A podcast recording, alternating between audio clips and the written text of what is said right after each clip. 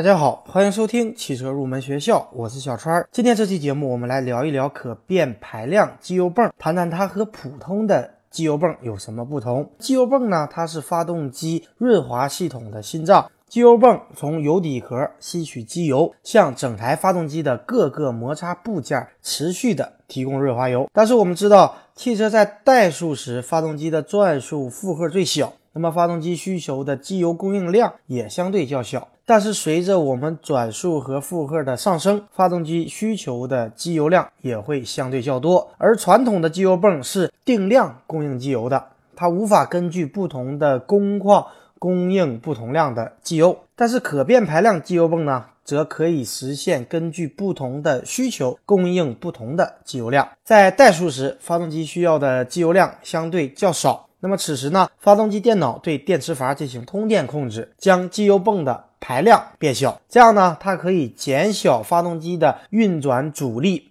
因为机油泵它也是要消耗发动机功率的，那么机油泵的排量变小，它可以节省一定的燃油。从国外相关的研究报告来看，采用可变排量机油泵一般能够降低乘用车发动机百分之一到百分之二的燃油消耗率。而随着转速和负荷的上升，发动机电脑判断此时发动机需要更多的机油。于是呢，就将电磁阀断电，机油泵也就会重新变回大排量供应机油，进而呢给发动机足够的润滑。可变排量机油泵通过电磁阀。控制油量的大小。那么，假如这个电磁阀失效，它就相当于电磁阀断电。那么，机油泵会始终保持大排量的状态。这时呢，可以保证足够的发动机润滑需求。但是，由于此时实现不了小排量的控制，所以呢，就达不到节油的效果。现在很多汽车的发动机上都已经应用了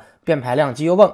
像通用的小排量发动机，还有广汽的 1.5T 的发动机。我们以广汽的 1.5T 为例，它采用的是机械式变排量机油泵，在一千到三千转的转速区间内，它会保持恒定的流量，以减少能耗。当转速超过三千，机油量会随着转速的上升而升高，保证发动机的润滑需求。